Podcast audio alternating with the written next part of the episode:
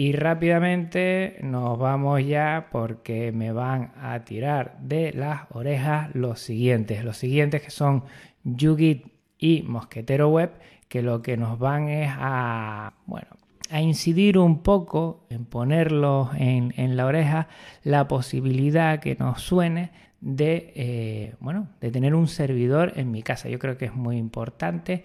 Vamos a ver los que no tienen que decir. Eh, tanto Yugi como Mosquetero Web ya llevan un tiempo, no más de un año, y han irrumpido muy fuertemente en lo que es la podcastfera eh, con tildes de Genio Linux. Ellos mismos, bueno, es un lujo escucharles y sé que lo van a realizar de manera muy interesante porque todo lo que sea tener controlado para nosotros eh, todos estos servicios, pues es muy importante. Estoy ya aquí dentro, no quiero quitar más tiempo. Muy buenas, eh, Ángel, muy buenas, Pedro, ¿cómo estamos? Hola, ¿qué tal? Siento mm, tardar siempre un poquito, ya les dejo con ustedes y nada, a disfrutar que lo estamos haciendo todos mucho. Estaré muy atento porque saben que para mí el tema de servidores es muy importante y si meten ahí algo de Raspberry Pi también, me encanta. Venga, un abrazo. Un abrazote. Muchas gracias, Juan. Bueno, pues soy Ángel de Yugi, ya, ya me conocéis muchos de vosotros y bueno, vamos a hablaros de cómo montar vuestro propio servidor en casa. Y para ello también pues está conmigo eh, Pedro, Mosquetero Web. Hola Pedro. Hola Ángel, hola a todos. Eh, veo que estáis llenando las redes sociales. Muchas gracias por estar aquí con este tema tan interesante, un servidor en mi casa. Y quería lo primero deciros que tenemos el chat de YouTube pero como hay pues bastantes eh, gente interaccionando, si queréis preguntarnos algo, nos encantaría que nos preguntarais algo que estuviese relacionado eh, con el tema de un servidor en mi casa y, para ello nos tenéis que nombrar, ¿vale? Ponéis arroba, eh, empezáis con YouGeek o arroba Pedro y ya os saldrá lo de Mosquetero Web y nos lo ponéis y así a nosotros se nos resalta y si podemos os, os contestamos. Iñaki Pinto ahora justo nos acaba de de poner un ejemplo, ¿vale? Perfecto.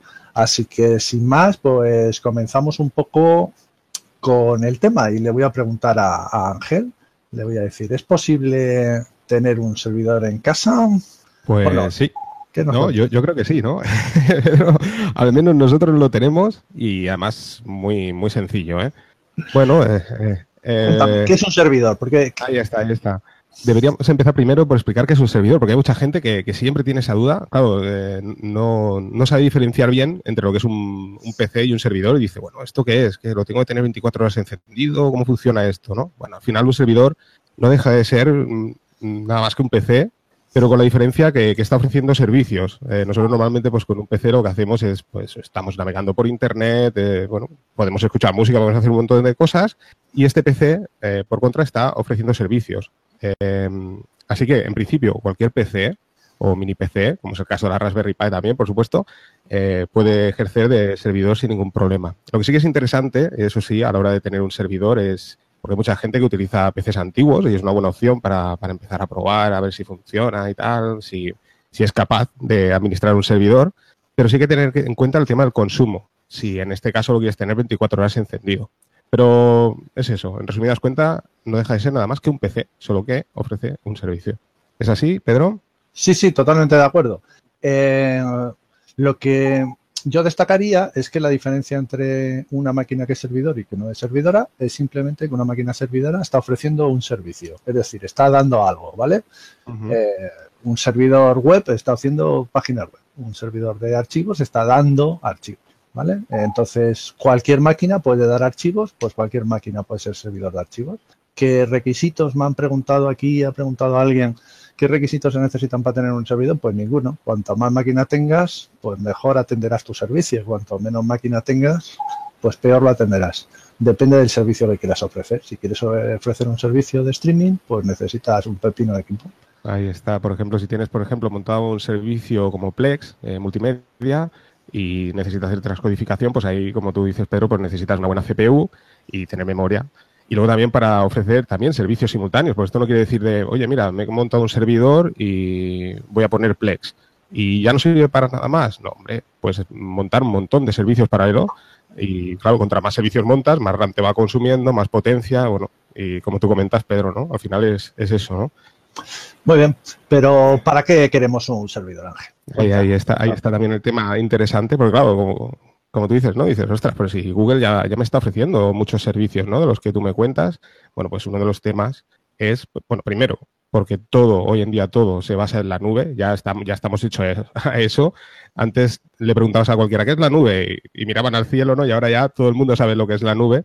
Y luego por tener los datos tú, que eso es lo más importante, eh, que no los tenga eh, Google, que no los tenga Amazon y Microsoft. Y claro, en nuestro caso, además que nos gusta Linux, pues ya ves, si puedes hacerlo además con software libre, pues mejor que mejor, ¿no? ahí está el tema. Por eso estamos en la maratón Linuxera, ¿no? Porque al final para montarnos nuestro servidor vamos a elegir un sistema operativo libre y vamos a elegir uh, un servicios, servicios libres siempre que tengamos la, posibilidad. Vale, entonces, em, así para convencer a la gente de que se ponga un servidor en su casa, em, ¿qué tres servicios pondrías tú en un servidor en tu casa? Tres cosas que tú digas, joder, es que esto me lo pongo yo, mola, mola un montón. Bueno, bueno, ahí, has limitado un poco, Pedro. Yo, ah, yo creo que tengo más servicios ahí. No, es, broma. Bueno, yo, yo creo para mí un servicio vital es tener una VPN. Este sería uno de los primeros. Eh, con la VPN, pues nos permite, eh, una vez estamos fuera de nuestra red local, el poder acceder a nuestro servidor desde fuera. Cosa que, bueno, que esto ya sería otro punto, ¿no? Que tendríamos que tratar. Yo creo ahí ya que entres más tú en profundidad, Pedro, ¿no? Eh, las dos formas de, trabajar, ¿no? Entre estar en red local o estar fuera de tu red local. Pero bueno, en resumidas cuentas, yo lo primero que haría sería tener una VPN para poder acceder. Después tener una nube. Yo, por ejemplo, para mí la, nube reina, en este caso, sería eh, Nextcloud. Que Nextcloud, pues por diferentes auditorías, se ha demostrado que es la nube más segura de software libre. Nextcloud es una nube, pues como por ejemplo Dropbox, que nos permite tener una carpeta en tu, en tu PC, por ejemplo, o también en tu dispositivo móvil. Da igual la plataforma que sea, porque es multiplataforma las aplicaciones de Nextcloud. Es un fork de OnCloud, hay que recordar, porque el proyecto inicial comenzó como OnCloud y bueno, ha derivado un fork. El, propio creador ha creado Nextcloud y, es mucho más seguro también con cloud, por eso hablamos de Nextcloud. Y bueno, lo que hace es eso, eh, nace como un proyecto como, como el caso de Dropbox. una carpeta que tengas en tu disco duro, la sincronizas y la tienes sincronizada en la nube, de manera que puedes utilizar diversos dispositivos y tener esos datos en cualquier dispositivo, siempre, pues lo que decimos, software libre y además una nube que es tuya. O sea, el servidor, que, tú has instalado esa nube en tu servidor, en tu PC, que lo haces trabajar como servidor, de manera que los datos no están pasando, por ejemplo, como es el caso de Dropbox o Google Drive, que son servidores de terceros.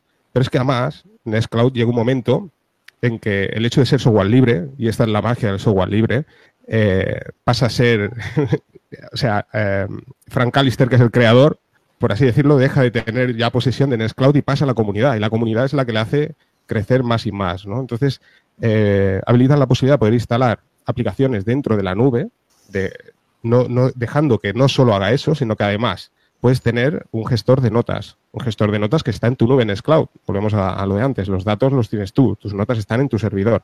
Un lector de RSS, como es el caso ahora actualmente de Feedly, que, es uno de los más populares, pues bueno, lo puedes tener en tu nube de manera que nadie sabe eh, pues las páginas que tú sigues, porque está en tu servidor.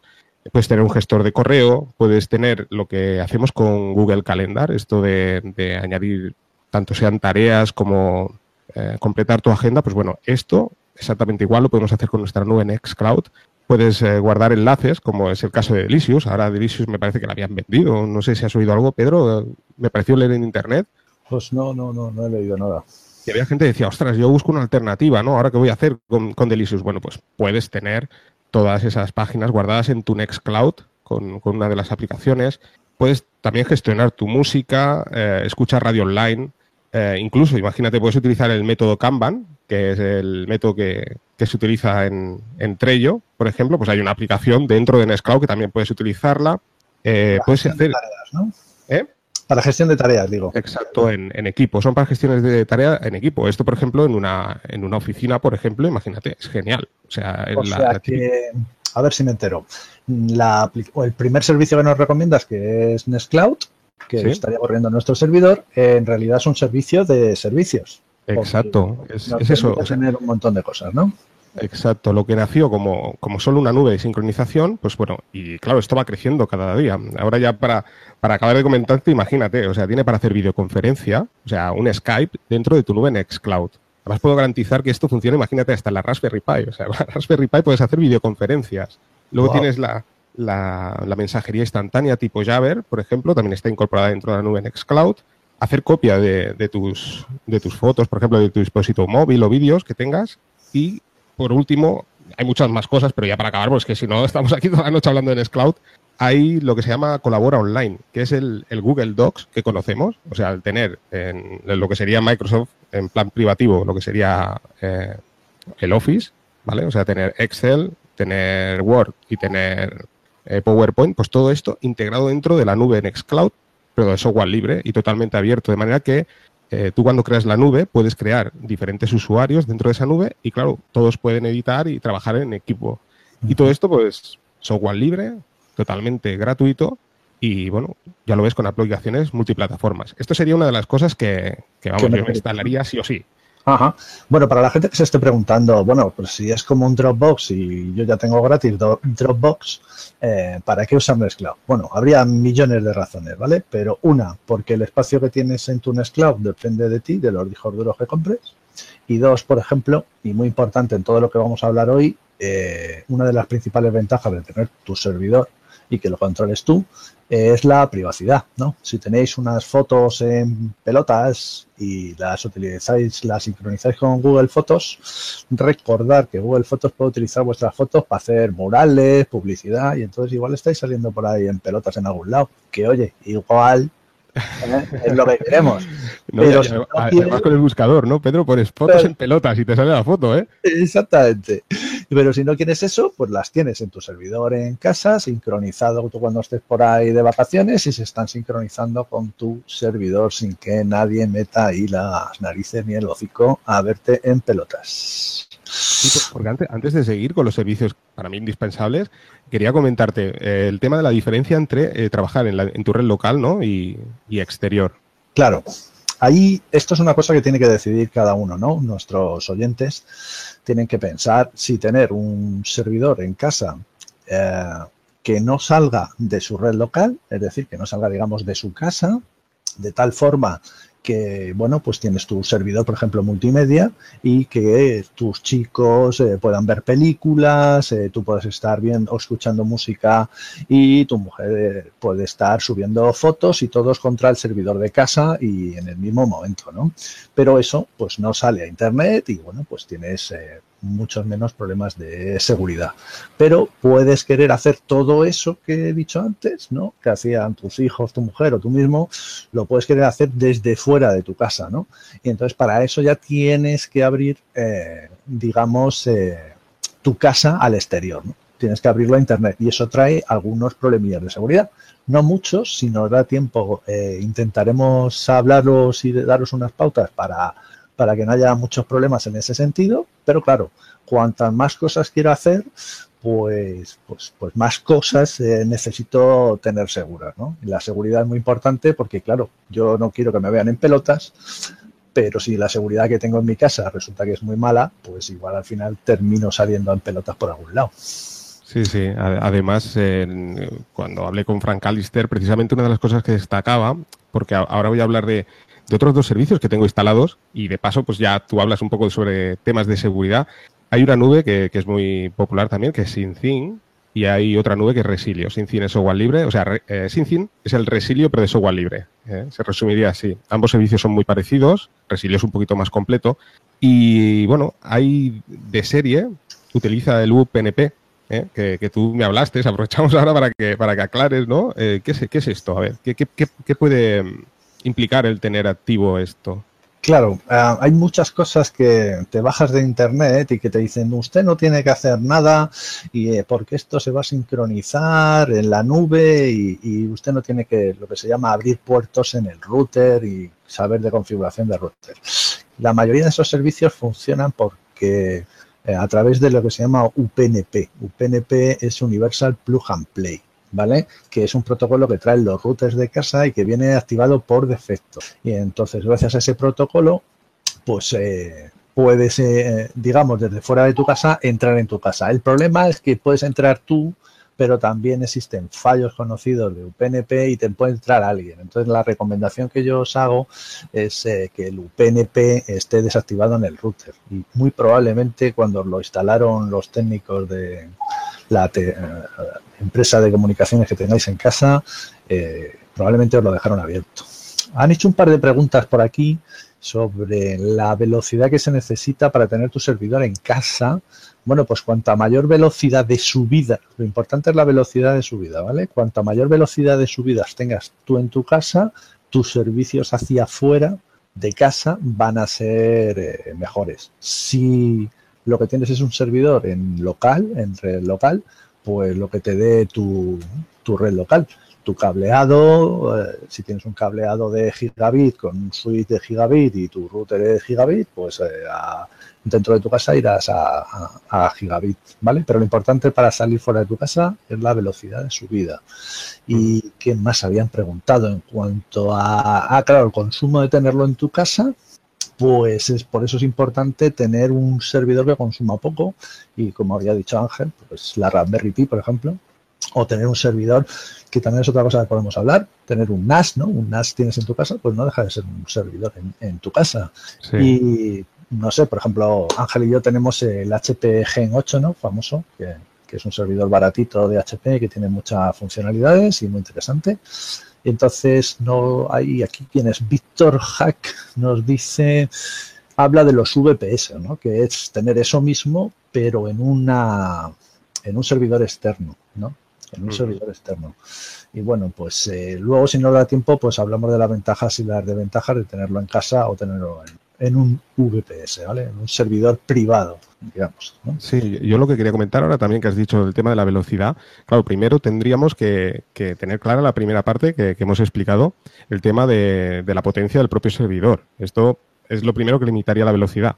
Y luego, por la segunda parte sería la que has explicado, Pedro, lo del tema de la velocidad, que es lo que nos preguntaban. Claro, si tu, tu servidor no da porque lo tienes supercargado de servicios, que esto es otra de las cosas. O sea, el hecho de tener un servidor no quiere decir de, bueno, pues mira, me lo instalo todo, ¿no? El Nest Cloud, por ejemplo, pues todos los servicios, venga, eh, me instalo todo aunque no lo utilice, no. no. No tiene ningún sentido porque, claro, cada servicio que vas utilizando te va consumiendo más RAM, más potencia, de manera que tira un poquito más lento el servidor dependiendo, claro, del servidor que tengas. Si tienes un servidor súper potente, pues ala, adelante, ¿no? Pero esto es lo primero que habría que tener claro. Y luego de segundas, es lo que tú explicas, Pedro, claro, si tienes una velocidad subida con fibra, pues ya ves, eh, sin problemas. Eh, yo he estado, por ejemplo, con mi, con mi Raspberry Pi en otro lugar con fibra y bueno, es como si estuviera en mi red local, o sea, no, no sé si eh, es así, ¿no, Pedro? Tú lo has probado también y, y es un copia-pega, vamos, como si estuvieras en tu red local. Exactamente, claro. Todo depende de tu velocidad de subida. Me gusta, me gusta el chat, tío, pero nos están haciendo preguntas. Aquí dice el café que ayuda. ¿Qué servidores no son recomendables usar de cara a Internet? Por ejemplo, Samba. Pues mira, eh, el café que ayuda. Por cierto, que me estoy tomando un cafetito aquí mientras estamos de charla. Eh, los últimos ransomwares, ¿vale? Eh, han entrado. El vector de entrada muy probablemente es que los, los routers ¿vale? Tenían abierto los puertos de SMB de Samba, ¿vale? Al exterior, lo cual es una cagada de tamaño mayúsculo, ¿vale? O sea, Samba es para compartir en red local, tiene problemas conocidos y... Pues compartes con todo el mundo, ¿no? Con todo el planeta. Exactamente, si abres tu router, todos vuestros routers eh, tienen compartición Samba, pero normalmente, normalmente esos routers tienen compartición Samba solo hacia adentro. Por alguna razón, que eso todavía no se ha llegado a decir, ¿vale? Eh, o estaban abiertos esos servicios a posta, o hay un bug en los servidores Samba de ciertos routers que, abre no, el Samba no solo hacia adentro, sino hacia afuera.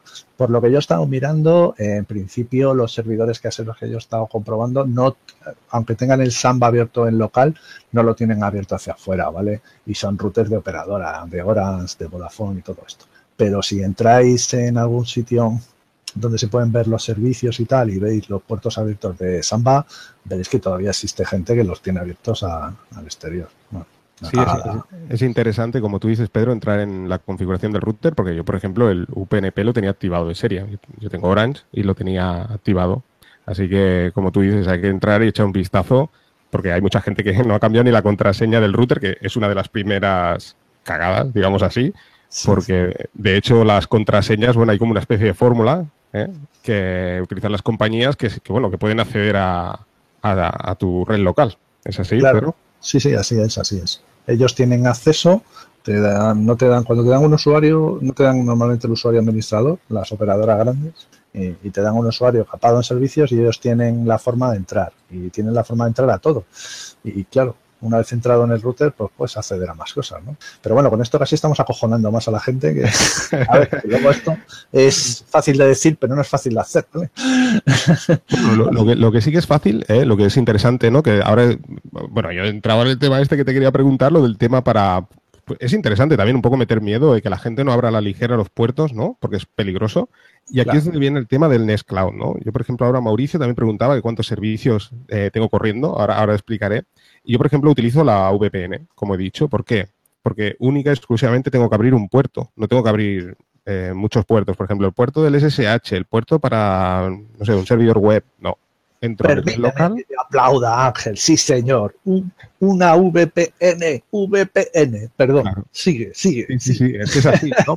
Porque, VPN, ¿qué, ¿qué implica? Bueno, implica que para poder entrar en tu red local necesitas un certificado que está instalado en tu servidor y en tu dispositivo por ejemplo, móvil o en tu portátil, ¿no? Si haces desde tu portátil a tu red local y una contraseña, bueno, un usuario y contraseña que tiene que estar dado de alta en el servidor, de manera que si no se cumple todo eso, no puedes acceder. Entonces, eh, es interesante. Claro, no, es, menos cómodo porque siempre está esta, esta regla, ¿no? Comodidad versus seguridad, ¿no? Si tú abres tu Nextcloud a la red, de forma que puede entrar cualquiera, no quiero decir a tu cuenta, sino quiero decir que puede previsualizar tu pantalla de inicio en bueno, también implica el perder un poco de seguridad y viceversa, ¿no? Si complicas un poco más la historia, a ti te, es más molesto, pero es un poco más seguro. Y aquí viene el tema, ¿no? Yo, Frank Callister, el creador de Nextcloud, me dijo que esta era la mejor solución para utilizar Nextcloud, la más segura. Así que, bueno, habrá que hacerle caso, ¿no? Porque si el creador eh, lo decía así, si lo dice el creador de Nextcloud y lo dice Yugi, chicos, pues, ¿a qué esperáis? luego, hay, otra, posibilidad, lo que decía, ¿no? Lo de SyncIn y Resilio, cerrando nuestro puerto UPnP, que ya hemos comentado, bueno, también eh, a través de otro puerto eh, se conecta a Internet y nos permite, teniendo los puertos cerrados, pero sí que este servicio utiliza un puerto, evidentemente, para poder salir al exterior, el sincronizar eh, archivos con, red, con otros dispositivos, ya sean móviles, portátiles, lo que sea, de manera que tienes una, una carpeta sincronizada 24 horas con tu servidor en tu casa sin necesidad de abrir los puertos y bueno, o sea, me estás diciendo que un poco más de miedo, ¿eh? me estás diciendo que me monte SyncThing eh, y este servicio y que puedo tener eh, sincronizadas carpetas. Entonces, por ejemplo, para la gente en sus trabajos y tal, ¿no? Pues puede tener una copia de seguridad externa a su trabajo para en caso de que entren en el curro y le roben los discos duros, los NAS, los servidores, todo lo que tengan en la, en la oficina o en el centro de datos, pues gracias a este servicio lo podrían tener fuera, ¿no? Sí, así es. Es una forma más cómoda de poder instalarlo en un PC, por ejemplo, sobre mesa, como tú dices, en el trabajo, te instalas SyncThing, lo instalas en tu Raspberry Pi, servidor, lo que tengas, y se sincroniza al instante. Es una un, bueno, es un servicio de software libre. Y luego está Resilio, que es exactamente lo, mismo, pero es privativo. O sea que vamos, que te me enrollas, tío. Nextcloud eh, y. Nextcloud para las fotos que has dicho al principio. las fotos en pelotas, ¿eh? Y SyncThing. ¿Qué otra cosa hay que poner en, mi servidor en casa? ¿Qué tengo que poner aparte de, esos dos servidores? Bueno, pues si te gusta la música, si te gustan las películas, las series, pues tienes que ponerte Plex. Es otro servicio de software libre que, bueno, eh, lo instalas, lo puedes instalar también en la Raspberry Pi sin problemas y lo que te permite es organizar tu, biblioteca multimedia eh, en estas diferentes secciones. Por una parte puedes gestionar eh, lo que son las fotos, por ejemplo, personales, también puedes tenerlas puedes tener tu música, eh, tus películas y tus series. Y bueno, eh, el propio Plex se encarga de descargar las carátulas, eh, una explicación breve de la película, bueno, toda la información de la película. Y además es multiplataforma, se puede instalar en, muchos dispositivos o en muchas televisiones que traen Smart TV que, tienen el Plex instalado en, en el propio Smart TV. Y lo bueno que tiene Plex también que, bueno, por una parte, el UPnP, una vez más, viene en el propio servicio, pero si lo desactivamos, también puede acceder a, Internet de manera que puedes acceder a tu Plex eh, estés donde estés en cualquier parte del mundo. Eh, puedes instalarlo en tu dispositivo móvil. Por ejemplo, si tienes música y te gusta la música, pues bueno, instalas la aplicación, hay que comprarla. Eso sí, la aplicación creo que cuesta unos 4 euros y pico, no es gratuita, pero puedes acceder a toda tu biblioteca musical y entonces tienes lo que sería un Spotify en tu móvil, con música tuya, que está en tu servidor. Eso está muy bien. Y tu Netflix, entonces, ¿no? Sí, con película. Exacto, y tu Netflix. Además, tiene la posibilidad de poder compartirlo con amigos. Esto hay una, hay una versión que es gratuita y una versión que es de pago, ¿eh? lo que estoy explicando es la versión gratuita, imagínate. Nuestros oyentes no creo que tengan amigos y si se van a hacer un servidor en casa, menos van a tener. Así que.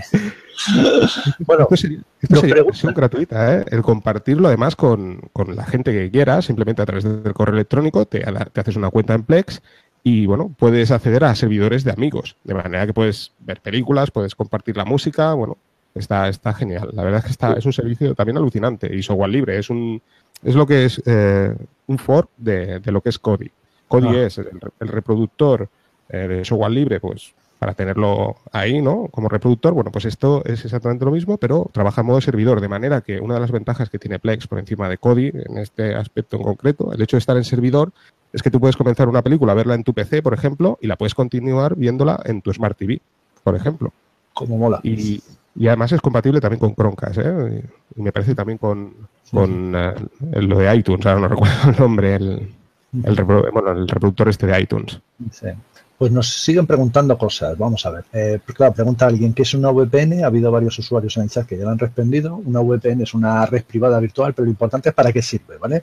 Una red privada virtual es la forma que tú tienes cuando estás fuera de casa de proteger tu conexión, como ya os han comentado, porque va cifrada y tú accedes desde fuera de tu casa a tu casa de forma segura. Y no solo eso, sino que también te, al ir cifrado, pues, por ejemplo, si estáis en un hotel por ahí fuera y os da wifi, pues ojito porque os puede estar se llama esnifando el tráfico, ¿vale? Observando vuestro tráfico y todo lo que no vaya cifrado, pues es susceptible de ser eh, escuchado, ¿no? Entonces, si tú lo que haces es conectarte directamente a la VPN esta de tu casa, pues lo que ya haces es que la conexión vaya cifrada. Y luego ya lo que haces es salir a través de tu casa en realidad estarías conectado a la wifi del hotel, pero saliendo por la conexión de tu casa. Y luego, cuando te devuelve tu casa la información que estés viendo, como te la está devolviendo cifrada, si en la wifi del hotel hay alguien por ahí esnifando tráfico, pues, pues no hay ningún problema, ¿vale? Y también nos sirve para lo que había dicho Ángel, porque como accedemos a nuestra red local a través de la VPN, de la red privada esta, ¿vale? Pues luego nuestro móvil, nuestro portátil, el, dispositivo con el que nos hemos conectado desde fuera de nuestra red local, al conectarnos a través de la VPN, estaría en la red local, ¿vale? Sería otro equipo más de la red local y tú estarías como si estuvieses en casa. Exacto. ¿Cuál es la diferencia? Pues la conexión a internet que tengas, ¿no? Que no es la de casa, no es un cablecito ahí conectado a toda pastilla, sino que será la wifi de un hotel o será lo que sea que tengas por ahí, ¿no? En, el sitio donde te encuentres. Y más cosas. Bueno, ¿qué recomendáis para hacer un NAS? Bueno, sí, dime Ángel, dime, dime. No, lo que quería comentarte, recalcarlo del tema de encriptado. Eso es muy interesante. También sucede con SyncIn y Resilio. O sea, todos los datos viajan encriptados porque si no instalas un certificado, o sea, si por ejemplo tú decides abrir Nextcloud, ¿eh? lo instalas y dices, no, no, yo paso, lo voy a abrir el puerto, voy a, a, poner una contraseña muy robusta y estoy totalmente seguro, vale, de acuerdo, pero si tú no instalas un certificado en tu Nextcloud, tus datos no van encriptados, de manera que toda información viaja, como tú dices, Pedro, a, a través de Internet, que es mucho peor, sin mm. encriptar. Por eso es interesante, bueno, lo que comentabas, que los datos viajan encriptados. Y esto sucede tanto en la VPN como SIM 5, igual que Resilio. Y eso está muy bien porque es una garantía de que tus datos pues no están, no los, puede, no, no los pueden ver la NSA, ¿no? Exactamente, exactamente. Eh, más preguntillas que nos... Ah, por cierto, estamos usando la palabra encriptar para los puristas, debería ser cifrar, ¿vale? Sergio lo ha puesto muy bien en el chat. Sergio R. Solís, ¿vale? Y nos pregunta, uff, Odnet Nil, madre mía, vaya Nick, macho. Eh, ¿qué recomendáis para hacer un NAS? Y esto nos puede llevar a, hablar ¿no? de, qué tipo de el hardware que debemos tener para hacernos nuestro propio servidor en casa. Y una de las opciones es tener un NAS. ¿vale? ¿Qué nos comentar de los NAS, Ángel? Bueno, yo aquí es lo que hemos comentado al principio. Eh, primero tienes que plantearte para qué vas a utilizar eh, ese servidor. Si lo único que quieres montar es un Nextcloud para hacer una copia de cuatro archivos o...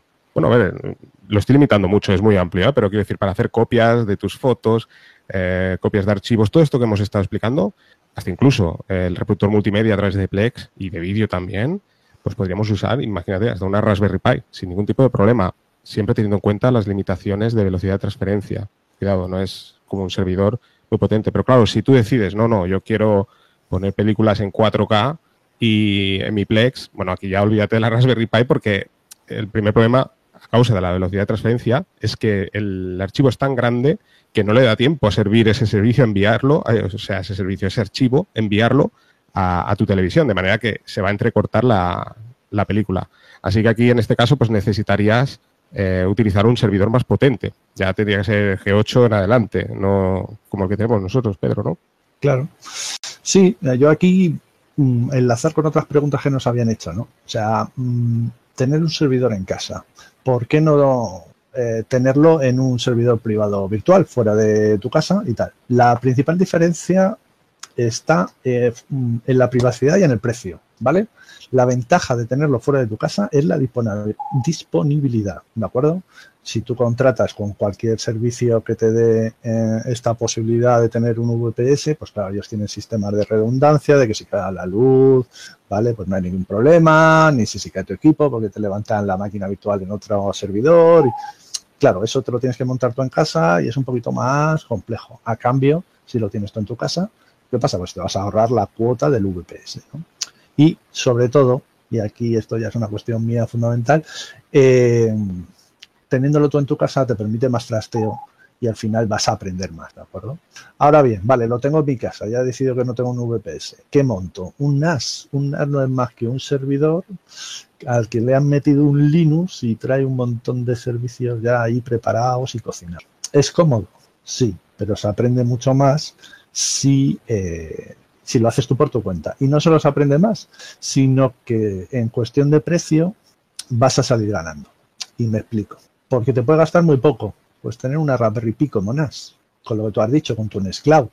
Y, y entonces, claro, te estás gastando pues 50 euros con la caja y la Raspberry Pi y el cargador y todo lo que necesitas. Pero también tienes por encima, ¿no? Porque un NAS normalmente te da un hardware muy limitado y sin embargo, pues como hemos estado comentando, tú y yo tenemos un HP Gen 8, que es un servidor de 200 euros sin disco duro, que te da eh, mucho más que cualquier NAS por ese precio. Eh, entonces, bueno, ahí eh, yo me decanto por tener tu propio servidor, vuelvo a decirlo, por que aprendes mucho, ¿vale? Si quieres aprender, ponte un servidor en casa y ponte un servidor que sea tuyo, con software libre, con Linux, servicios libres y todo esto. Vas a aprender. Y si quieres algo más cómodo, que también vas a aprender muchísimas cosas, ¿eh? O sea, ponte un NAS, ¿no? O sea, que tampoco es que estemos aquí en contra de los NASes, ¿vale? Estamos a favor eh, de lo otro, pero no en contra de.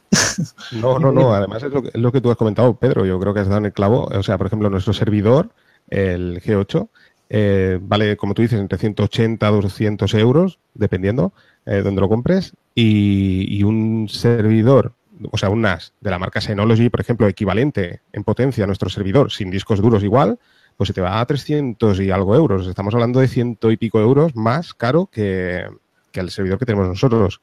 Sí, y, nuestro, servidor es ampliable. Yo, por ejemplo, le tengo puesto 12 gigas de RAM.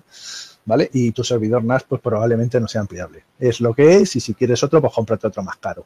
Claro, y además tienes, pues bueno, al final acabas pagando un poco el software que lleva instalado. Claro, es una de las está, genial, ¿eh? que no nos malentienda a la gente, que el software de Synology no solo estás pagando el hardware, estás pagando un montón de cosas que están geniales. ¿eh? O sea, claro, ahí está la diferencia, ¿no? Esa parte que sale más caro, pues entiendo que también es el software. Eh, bueno, pero eh, que, no hay que olvidar que Linux, ¿eh? y este es uno de los motivos, ¿no? De por qué tenemos que instalar un servidor con, con Linux, ¿no? ¿Qué nos ofrece Linux? Bueno, primero que los mejores servidores, como tú decías en un podcast, Pedro, que escuché hace poco, todos van con Linux. Por algo será, ¿no? Porque... las 100 supercomputadoras más grandes del mundo, 98 van con Linux y las otras dos van con Unix. O sea que. bueno. Por eso, y, además tenemos actualizaciones constantes. ¿eh? Eso cualquier Linuxero que tenga cualquier distro lo sabe. Y claro, en el servidor, pues no es una excepción. De manera que eso es muy importante, el tener actualizaciones de seguridad. Y bueno, al final, pues, eh, quieras o no, pues bueno, software libre, totalmente abierto y bueno, al final también, pues para algunos puede ser que sea gratis, también puede, como tú decías, ¿no? Abarata el precio, ¿no? Aunque, eh, como tú comentabas, Pedro, ¿no? Que, hablábamos tú y yo, eh, hay que acordarse un poco de la comunidad, ¿no? Y de vez en cuando donar también. Sí, sí, sí, sí, justo estábamos comentando antes un poco el tema, ¿no? O sea, está muy bien el software libre, libre no quiere decir gratuito, pero normalmente tú obtienes el software libre de forma gratuita. Y entonces hacer un poquito un llamamiento desde aquí a que sí que es gratuito, pero a que donemos, ¿no? A que donemos. Todos los que estamos escuchando esto, chicos, tenemos que donar. Yo, por ejemplo, para no, no es para presumir, ¿no? Sino solo por ponerme a mí de ejemplo y no poner a nadie más. Eh, pues yo qué uso, yo uso Linux Mint, ¿no? Ahora estoy con Linux Mint y tal. Y yo llevo tres años usando este sistema operativo por la patilla. O sea, es que me costó cero euros. Me lo descargué gratis, lo monté en un USB gratis, todo gratis. Joder, pues por lo que done de vez en cuando al proyecto Linux Mint, pues no pasa nada. Ángel nos estaba hablando de Nextcloud. Joder, pues si usas Nextcloud todos los días porque te da un servicio, pues dona algo, ¿no? O sea, si tú estás usando software libre, LibreOffice, eh, KD Live, yo qué sé, eh, durante esta maratón nos hemos hablado de, cientos de programas, vale, y tú lo usas y le sacas un rendimiento, no quiero decir un rendimiento ya profesional, que por supuesto, sino un rendimiento personal. ¿No te puedes permitir donar 5 dólares al año? No sé. Bueno, si no puedes, pues no pasa nada. Por eso es libre. ¿Vale? Pero, joder, hay que intentar también que los desarrolladores pues tengan ahí unos ingresos y sigan mejorando el producto y nosotros estaremos más contentos y, y yo qué sé, chicos, donas, no sé, ¿qué opinas, Ángel? Sí, sí, exacto, totalmente de acuerdo, ¿no? Eh, sobre todo la parte esta final es lo que quería comentar yo, que al final el hecho de donar motiva más al desarrollador a seguir con el proyecto y no abandonarlo. O sea, si yo, por ejemplo, el caso de Nextcloud, ¿no? Es un proyecto que utilizo que, desde mi punto de vista, eh, no existe ninguna nube privativa que supera Nextcloud. Y es un servicio que utilizas cada día, pues oye, eh, no cuesta nada. No estamos hablando de, donar 500 euros, sino cada uno lo que pueda, ¿no? Pero al menos eh, por parte de los desarrolladores, pues es eso, ¿no?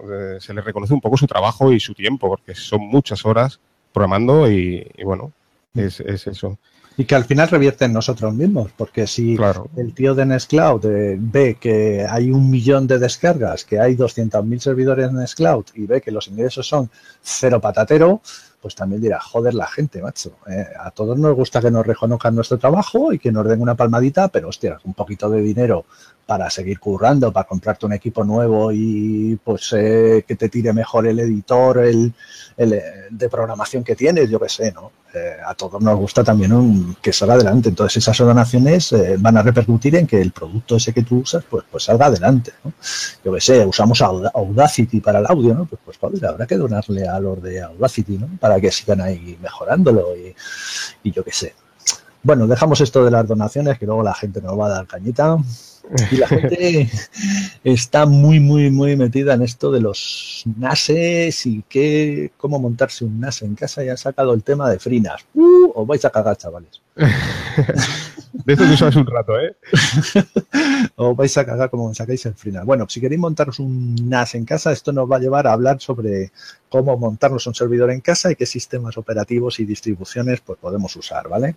Como habéis empezado por los NASes, pues mirad, eh, yo os recomiendo que os montéis eh, un sistema operativo que sea eh, dedicado a NAS, ¿vale? Los NASes, en principio, son simplemente discos duros de red, ¿de acuerdo? Lo que pasa es que hoy en día se habla más bien de servidores NAS en cuanto a que, aparte de compartir ficheros, son capaces de ofrecer servicios, ¿vale? para mí, el mejor es FreeNAS, ¿vale? Pero tiene un problema gordo, gordo, gordo. Y es que FreeNAS, ¿vale? necesita mogollón de RAM para tirar, ¿vale? Ella os recomiendan un mínimo de 8 gigas de RAM. Tira con menos, ¿eh? Tira con menos. Las últimas pruebas que está haciendo yo es porque utiliza un sistema de archivos, ¿vale? Que, chupa bastante RAM, ¿de acuerdo? Entonces, eh, ese es el problema de FreeNAS. Entonces, como ese es un problema, pues hay otra distribución que se llama NAS for Free, NAS 4 Free, ¿vale? NAS for Free, que este pide menos RAM pero claro, no ofrece lo que ofrece FreeNAS, ¿vale? Sobre todo las versiones a partir de la 10 de FreeNAS ya son la mega leche. Trae un, panel de control ya moderno, hecho con, con Angular y que mola mogollón, mola mogollón. Pero también podríais instalaros, ¿vale? Porque lo importante al final, eh, hoy en día es que vuestro servidor tenga máquinas virtuales, ¿vale? Y, que puedas tener, por ejemplo, tus servicios en, en distintas máquinas virtuales, de tal forma que si se cae una de las máquinas virtuales, pues se te va a caer un servicio, ¿vale? Pero el resto de servicios de tu servidor van a seguir funcionando. Y no solo tiene esa ventaja, sino que además si se te cae una máquina virtual, eh, hay sistemas automatizados que lo que van a hacer es levantarte automáticamente otra máquina virtual en segundos para que el usuario prácticamente ni se dé cuenta de que se ha caído, ¿no? Entonces, tener máquinas virtuales con los servicios está muy bien. Y para esto os recomiendo Proxmox, ¿vale? Y bueno, para Raspberry Pi le dejo a Ángel que os diga lo que queráis. Bueno, sí, el NAS for Free también, eh, como comentas, eh, eh, funciona en, la Raspberry Pi. El tema Proxmox recomenda, bueno, comentar, no recomendar, es decir, que, que por debajo una Debian, o sea, es una Debian preparada para virtualizar, está muy bien. Y bueno, eh, yo, por ejemplo, en mi caso utilizo Raspbian, que es eh, en, la Raspberry Pi utilizo Raspbian, que es una derivada de Debian, es, que forma parte, bueno, es un, el sistema operativo que ofrece la fundación de Raspberry Pi para, para Raspberry Pi, aunque hay un montón de sistemas operativos que podemos instalar. Y en el servidor utilizo Ubuntu Server. Así que, bueno, que también es una derivada de Debian. Claro, y como comenta Erjo Ramos, Ubuntu Server Debian con Docker, ¿no? Exacto, también. Docker. Coméntanos un poco qué es Docker. Bueno, Docker es un, son lo que son contenedores, o sea, los desarrolladores eh, empaquetan la aplicación en lo que es un contenedor, de ahí la palabra Docker, y, bueno, con todo, por ejemplo, el caso de Nextcloud, por ejemplo, ¿no? Que hablábamos, bueno, Nextcloud pues tiene PHP, o sea, tú si quieres instalar Nextcloud de forma manual, pues tienes que instalar PHP, un servidor web, MySQL, por ejemplo, MariaDB, una base de datos. Para todo eso tienes que ir instalándolo poco a poco. Bueno, pues el contenedor Docker de, de Nextcloud viene todo instalado de manera que tú arrancas el contenedor y ya tienes un Nextcloud completo funcionando, sin necesidad de, instalarlo todo paso a paso. Viene empaquetado ese, ese, ese, servicio y hay un montón de servicios. Hay una tienda de aplicaciones que está disponible donde puedes acceder a un montón de contenedores, eh, que ya sean contenedores oficiales o contenedores también empaquetados por, por gente, pues como nosotros, por ejemplo, puedes coger y decir, bueno, voy a instalar este servicio, lo empaquetas y, y lo compartes, ¿no? Y bueno, eso eh, sería Docker. Y luego también está la paquetería Snap, que también eh, hemos hablado muchas veces. Macho, es que estamos conectados, tío. Te lo iba a preguntar, digo, háblame de Snap. Que yo no lo he comentado antes, ¿no? Pero bueno, claro, en Cloud a la hora de instalar, ¿no? Por ejemplo, en Raspberry Pi, desgraciadamente, eh, todavía Ubuntu Core, que es un sistema operativo que también podemos instalar en la Raspberry Pi, que para Raspberry Pi 2 funciona genial, pero para Raspberry Pi 3 todavía tiene algún error y nos da la posibilidad de instalar eh, paquetes Snap que viene a ser el equivalente más o menos a lo que es un, contenedor Docker. De manera que, por ejemplo, con una sola línea eh, de, terminal, pues puede, o sea, escribiendo sudo snap install Nextcloud, bueno, pues te instala toda la nube de Nextcloud completa. O sea, es genial. No tienes que, instalar todos esos servicios que te comentaba antes, el PHP, servidor web. Esto para una persona que se inicia en este mundo, pues es una pasada. Además, me eh, estás diciendo que pongo una línea de terminal y eso me instala una máquina virtual llamada contenedor que tiene todo lo necesario para que se ejecute eh, un servicio nada más que con una línea y tener montado un esclavo escribiendo 30 em, caracteres. Sí, sí, sí, sí. Tú, por ejemplo, que, tú que usas, por ejemplo, eh, Linux Mint, ¿no? Que es una también una derivada de Ubuntu, de Debian y, Ubuntu. Por ser derivada de Ubuntu, pues ya lleva la paquetería Snap, imagino, instalada. Si no, bueno, pues se instala como un programa y solo poniendo esa línea ya tienes un Nextcloud corriendo en tu red local. A partir de aquí, pues tú decides lo que hablamos al principio. Lo abro a la red, eh, me instalo una VPN y accedo a través de la VPN. Bueno, eso ya forma parte de ti, pero bueno, tú tienes ya una nube y que todos tus dispositivos en tu red local, pues, y ah, incluso hace nada, bueno, SinFin también está, por ejemplo, que hemos hablado esta noche, incluso Plex, atención, Plex, o sea, con una línea de, terminal te instalas un Plex completo. Bueno, Es, genial. O sea, ¿dónde, vas con Synology ahora?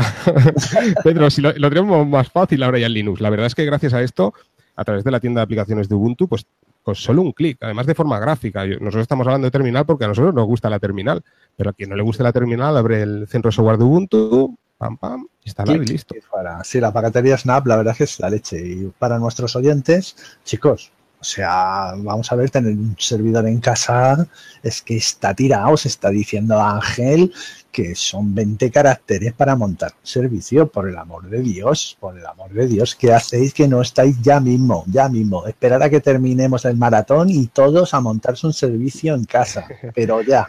La, ventaja que tiene Docker también, bueno, pero ventaja. Eh, Docker, por ejemplo, desde la terminal es un poco más complejo. Ahí sí que hay interfaz gráficas que, que, te lo hacen más sencillo, porque por la terminal sí que es un poquito complejo, pero también una de las ventajas que tiene Docker es que si tú descargas el contenedor de Docker, al final también arrancar Docker es una línea, nada más. lo que es complicado un poco es instalar Docker, ¿vale? En, Ubuntu, por ejemplo. En, en, Antergos, por ejemplo, es sencillísimo, solo, una línea.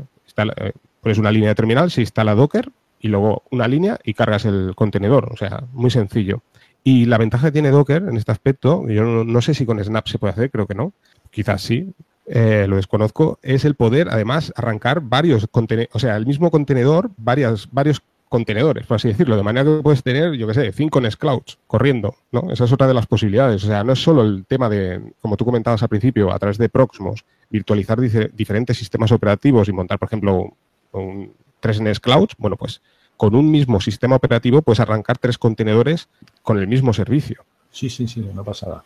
Eh, a ver, porque nos va quedando poco tiempo y han salido por aquí en el chat algunas cosillas. Eh, eh, ¿Por qué no montártelo con un PC? Alguien había dicho, pues sí, con cualquier PC te puedes montar tu servidor en casa. la diferencia que está en el consumo, ¿vale? Que tanto un NAS como sobre todo una Raspberry Pi pero incluso un servidor ya un poco más potente como el HP Gen 8 o cualquier servidor, ¿vale? Os estamos hablando de esto, pero cualquier servidor tienen un consumo mucho más bajo, ¿vale? Y a lo largo del año, eh, pues lo vais a notar. De hecho, creo que Ángel habías hecho algunas pruebas, ¿no? Así con algunas cifras incluso, o no, me equivoco. Sí, sí, sí. Ahora, bueno, los datos no los tengo aquí, pero, por ejemplo, el, el G8 se iba alrededor de los 40 vatios de consumo o sea, ya es un consumo que, bueno, depende de la CPU, ¿eh? por eso.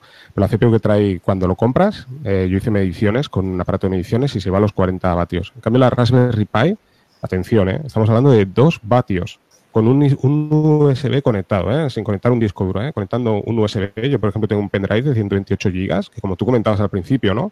Eh, compra 128 GB en Dropbox, a ver cuánto te cuesta. En cambio, pues un, pendrive que te vas a un centro comercial y te cuesta, yo qué sé, 20, 25 euros, pues bueno, tengo ahí una nube que, vamos, que, bueno, dependiendo para qué lo vayas a utilizar, es, es bastante grande. Y bueno, pues dos vatios, imagínate, al cabo del año. O sea, es tirado. Es como de hecho, hay televisores que solo el pilotito del stand-by te consumen más de dos vatios, así que es bastante rentable. Y los NASes también pues suelen estar entre los 10 y los 20 vatios siempre y cuando sea un NAS poco potente. Claro, el tema de los NASes sobre todo va en, en, función de cada disco duro que vas poniendo. Claro, si pones un disco duro, sí que a lo mejor te consume 10 vatios, pero si metes dos ya va subiendo el consumo. Yo, por ejemplo, eh, he visto QNAPs, por ejemplo, que, consumen también alrededor de los 40 vatios. Un, servidor equivalente al nuestro, ¿eh? con cuatro discos, tres o cuatro discos, se va a esos consumos. Entonces, claro, es todo, es eso, claro, al final. Bueno, pues eh, estamos llegando al final. ¿Algún temita que quieras que toquemos que se nos haya pasado? Bueno, yo voy a comentar ya para, acabar eh, lo que comentaba Mauricio, ¿no? Servicios, por ejemplo, por encima de tengo. Al margen de estos, pues, por ejemplo, utilizo Wallaback también, que es el, la otra versión de software libre, porque ahora ya Pocket también pasa a ser software, libre. Una vez ha sido adquirida por, por Mozilla. Y luego el tema del servidor, que no hemos hablado, servidor web. ¿eh? O sea, tú puedes montarte un WordPress también. Que no, que se nos va esto. Claro, claro, es que como te he dicho, te he restringido a que me dijeras que tres servicios, pues claro. Claro, claro. Se nos ha pasado, pues si quieres tener tu propia web, ¿no? Tu, claro, puedes tener un WordPress, un blog en Jekyll, por ejemplo, como tenemos en GitHub, pues bueno, puedes tener en tu servidor también, ¿por qué no? Puedes tener una wiki, un DocuWiki, MediaWiki, Wiki que yo ahora estoy también como página web y yo la tengo sincronizada, bueno, como he explicado en alguno de los podcasts, con Nextcloud, de manera que desde cualquier PC puedo acceder, modificar mi TiddlyWiki y en mi red local accedo y, veo el contenido. También lo que, lo que comentábamos, fuera de mi red local, a través de la VPN, pues con mi explorador, ¿eh? con mi Google Chrome, mi Firefox, pues bueno, desde el móvil accedo y veo mi TiddlyWiki. O sea, es que está genial. Sí, sí, sí, sí. Es que puedes, ser una vez que montas un servidor web, ya montas cualquier servicio basado en un servidor web, ¿no? Eh, y desde tu propio WordPress, wiki, correo, compartir archivos, bueno, cualquier cosa que se te ocurra puede funcionar a través de un servidor web y, ahí las posibilidades son, son infinitas, ¿no? Eso se nos había pasado, es cierto, es cierto, es cierto. Simplemente montarte un servidor web con tu propio WordPress y, empezar a trastear ahí, incluso con un multi WordPress y tal, pues, pues ya te merece la pena, ¿no? Y te estás ahorrando el servicio de, hosting, que, que bueno, es un dinero y por lo menos vas probando. Luego ya si te interesa contratar un hosting, pues pues es otra, otra cuestión, ¿no? Bueno, a ver, estoy mirando por aquí, no veo más preguntas, nadie nos pregunta más cosillas para terminar. Hablan de que la Raspberry Pi 0 consume mucho menos, sí, sí, claro, claro, claro, que consume menos, pero, pero habría que conectarle un disco duro que ese consume y bueno, la, la potencia de una Raspberry Pi 0 vale para lo que vale, ¿no? Yo creo que esa placa va dirigida a otro tipo de cosas, que está genial, por cierto. Y no sé, ¿algo que se te ocurra que nos dejemos, Ángel? No, nada. Pues Vamos, hay muchas cosas que nos dejamos, ¿vale? Tenemos un... Sí, claro, es que no tenemos el tiempo limitado. Nosotros aquí podemos estar tres, cuatro horas hablando de esto. Claro, claro, claro, claro. Bueno, luego también, bueno, en su día pues probamos Mumble, o sea, hay un montón de servicios que, que podemos instalar, incluso hacer llamadas de VoIP a través de nuestro servidor web, o sea, un montón de servicios. Todos los servicios más populares, de hecho, hasta el propio Gypsy que estamos utilizando. O sea, todos los servicios eh, de software libre, pues podemos instalarlos, probarlos. La forma más sencilla a través de Docker, como comentamos, o paquetería Snap, y bueno, de forma manual también. Sí, sí. Eh, bueno, pues yo, bueno, una cosilla que no hemos tocado. Eh, también os recomiendo, ¿vale? Muchas veces nos centramos mucho en, los servicios y no en la infraestructura de red, ¿de acuerdo? Eh, sería interesante que, bueno, por lo que hemos dicho, ¿no? Que la DSL fibra tenga la mayor velocidad de subida y que el router también tenga eh, puertos eh, gigabit, ¿de acuerdo? Y que si tenéis algún switch, algún hub que conecta con vuestro router y al que conectáis todos estos dispositivos, pues entonces también sea gigabit. Y los cables que conectáis de red, ¿vale? Estos cables RJ45 y todo esto, eh, también fueran gigabit, ¿de acuerdo? Así que creo que con esto, chicos, gracias por escucharnos y ahora va a entrar Juan a, rematar, que me parece que nos hemos pasado un pelín de tiempo. muchas gracias a todos. ¿Qué tal, chicos? Pues, pues muy bien, muy interesante. Yo creo que estoy siguiendo tanto el chat de YouTube como algunos grupos de Telegram y aquí ya más de uno mañana lunes se va a comprar un servidor, se los digo ya, ¿eh? Pero ¿cómo? Pues se van a esperar al lunes. Pero vamos a ver, eso cuando acabe el maratón tienen que estar ahí metidos, por Dios. Hoy, domingo va a ser complicado, pero bueno, oye, nunca se sabe. eh, Yugit, Mosquetero Web, eh, Ángel, Pedro, es un placer escucharles. Eh, yo creo que eh, para muchos es una temática que se puede abordar y, tener, como siempre intentamos hacerlo, eh, amamos Genio Linux, intentar controlar nuestros servicios, nuestras aplicaciones, tenerlas para disfrutarlas nosotros y no estar dependientes de terceros. Y yo creo que con esta charla, que invito a todos los oyentes a que se pasen por YouGit Podcast y por el podcast de Mosquetero Web, porque esa semillita que han plantado hoy en cada uno de los podcasts respectivamente eh, lo llevan mimando hace mucho tiempo. Y nada más, agradecerles mucho estar aquí y sin más me despido. Muchas gracias Ángel, muchas gracias Pedro. Muchas, gracias, Juan. Juan, eres sois unas máquinas y este maratón es una cosa fantástica. Es la suma de todos, la vuestra y la de mucha gente que está aquí atrás aportando. Y eso es con lo que nos quedamos, con lo grande que se puede hacer las cosas si cada uno nos unimos para ello.